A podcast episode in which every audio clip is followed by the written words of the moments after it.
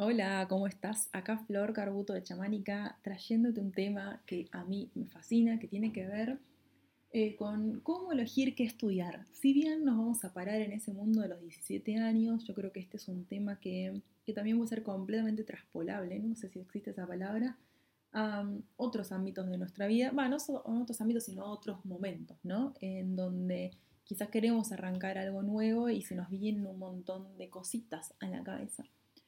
Este podcast vino impulsado por un comentario de una chica que me dice, che Flor, tipo, ¿cómo hago para saber qué estudiar? ¿No? ¿Qué carrera elegir? ¿No? Palabra que de nuevo aparece en muchos lados y las cuales ya estuve charlando sobre eso, así que no quiero detenerme ahí, aunque sabemos el peso que tiene.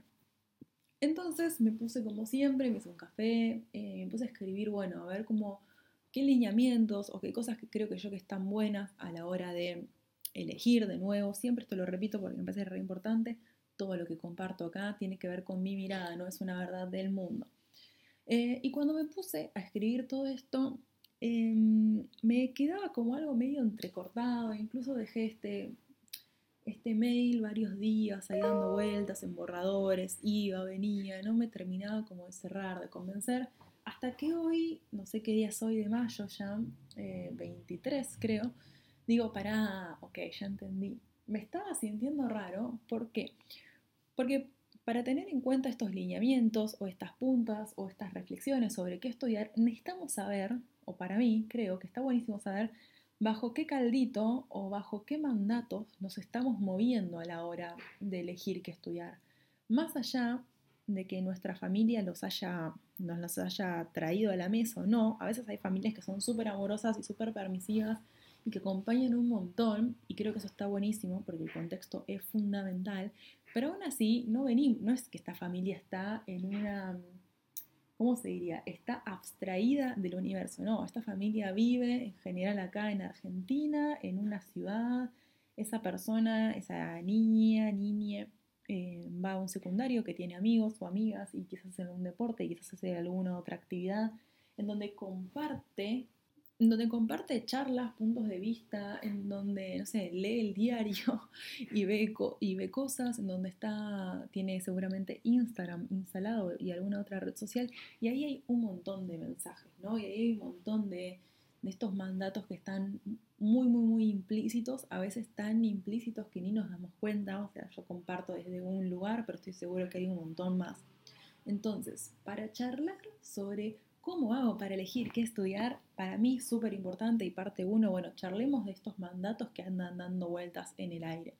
Puede ser que alguno te toque más que otro, em, pero para mí está bueno como parar y pensar cuáles son esas bajadas de línea tan duras em, que el sistema en el que vivimos nos propone. Así que ahora vamos a arrancar con el número uno. El número uno dice, tenés que elegir a los 17 años nada de tomarte tiempo para pensar qué tiempo ya tuviste.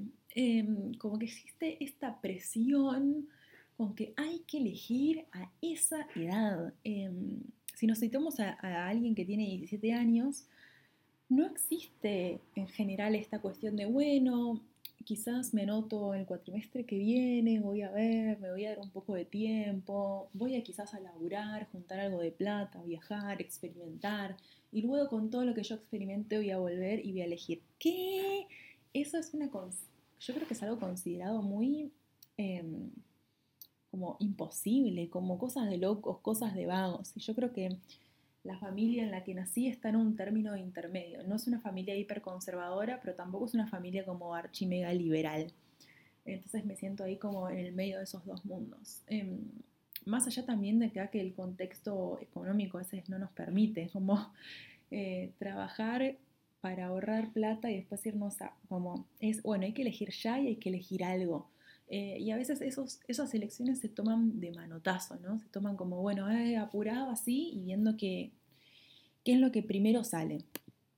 Ni hablar si ya tenés, como yo, 33 años más menos y estás por arrancar una segunda carrera o una primera carrera. y a mí me cuesta incluso sacarme ese chip de la palabra carrera, pero una segunda formación o estás viendo qué hacer y está esta cuestión implícita de no, mira, esto ya se eligió a los 17 años, como no podés volver a elegir ahora. quién sos para volver a elegir, como ya está. También está esta cuestión, eh, que es como mi segundo punto, que dice, tenés que elegir bien, no solo tenés que elegir a los 17 años, sino tenés que elegir bien, y yo pongo bien entre comillas. Porque ¿qué es bien para esta salsita del mal en la que nadamos? Elegir bien para mí tiene que ver con elegir algo que te guste, ¿no? Pero ese que te guste, vamos a ver más adelante que está muy entrecortado. Em, y si no te gusta, te callás, como lo pongo. No existe mucho reclamo, no existe vuelta atrás. Em, elegir bien también significa, para mí, dentro de estos mandatos, hacerlo en un tiempo correcto. Y correcto no con comillas, ¿no? Porque es correcto. Correcto es, bueno, estudiar, no sé, tres años máximo más del plazo eh, estándar, ¿no? Esto de, de estudiar por 25 años se ve como una pérdida de tiempo, alguien que hizo mal las cosas, alguien que tiene mal las prioridades o lo que sea, como no se aplaude en general, sino se mira como, ay, pobrecita, pobrecito. También elegir bien em, tiene esta cuestión de, bueno, elegir, no quejarte, hacerlo en un tiempo correcto, finalizar y ejercer de eso para siempre. O sea que está esta presión que lo que elijamos, em, por más de que tenga ese peso horrible, tiene que ser algo que vamos a ejercer siempre y que vamos a ejercer de nuevo, ¿no? Con, con un nivel de queja bastante bajo y que no nos vamos a mover de ese lugar.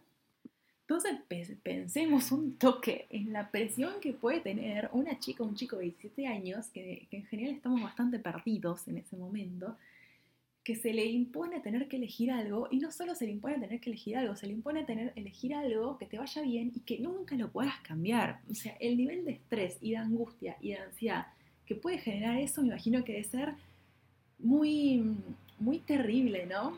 Eh, y si lo transpolamos un poco a esta persona que tiene 35 años y que está iniciando una segunda formación o, se está, o está arrancando algo nuevo, también está esta presión, más allá de que está esta mirada en general de reprobar, así un poco como, bueno, eh, es como, bueno, bueno, ahora que elegiste esta otra cosita, bueno, más te vale que esto lo ejerzas para siempre. Como ese para siempre, que yo, Acuariana, me hincha muchísimo, como, che, loco, déjenme estudiar lo que se me dé la gana y ver qué hago con esto, ¿no?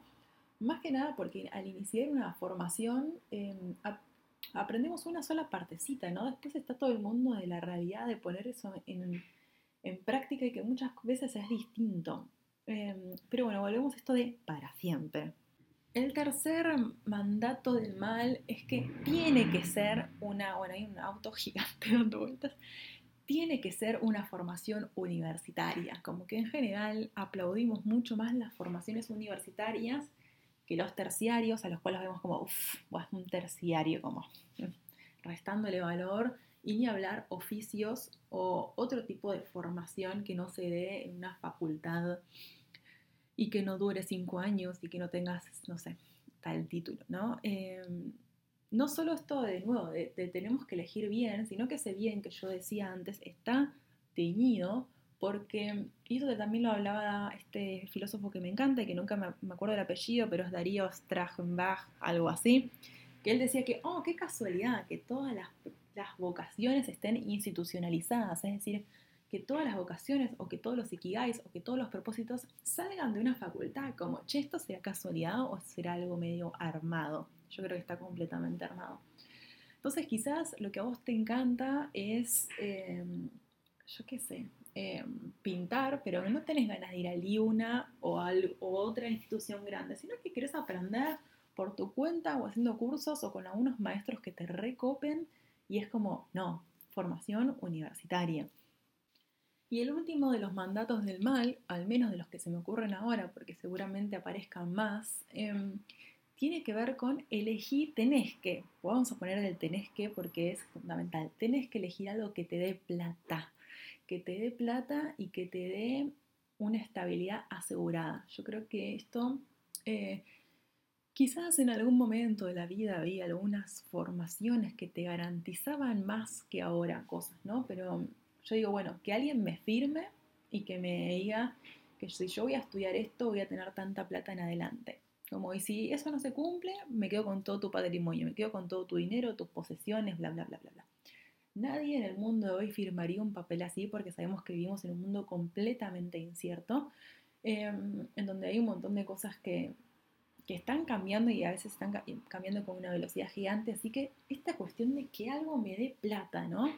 Em, y pensaba en lo siguiente, ¿no? Porque acá es donde cada vez hay, hay más recortes de la totalidad de opciones que podían estar eh, si empezamos a recortar, bueno, por em, carrera universitaria y por em, que me dé dinero, no sé, pienso en esta visión completamente errónea para mí, las ciencias sociales eh, y las artes quedan completamente afuera, ¿no? Que alguien me diga, bueno, quiero estudiar antropología en la UBA, eh, que es una carrera universitaria y que bla, bla, bla, y que, y que tiene un montón de estos requisitos de los mandatos, y elijo a los 17 años convencida de que esto me va a gustar, bla, bla, bla, y lo hago en el tiempo estipulado, aparece esta cuestión del dinero que dice, ¿y de qué vas a vivir vos con antropología? ¿Por qué no estudias algo que te dé más plata?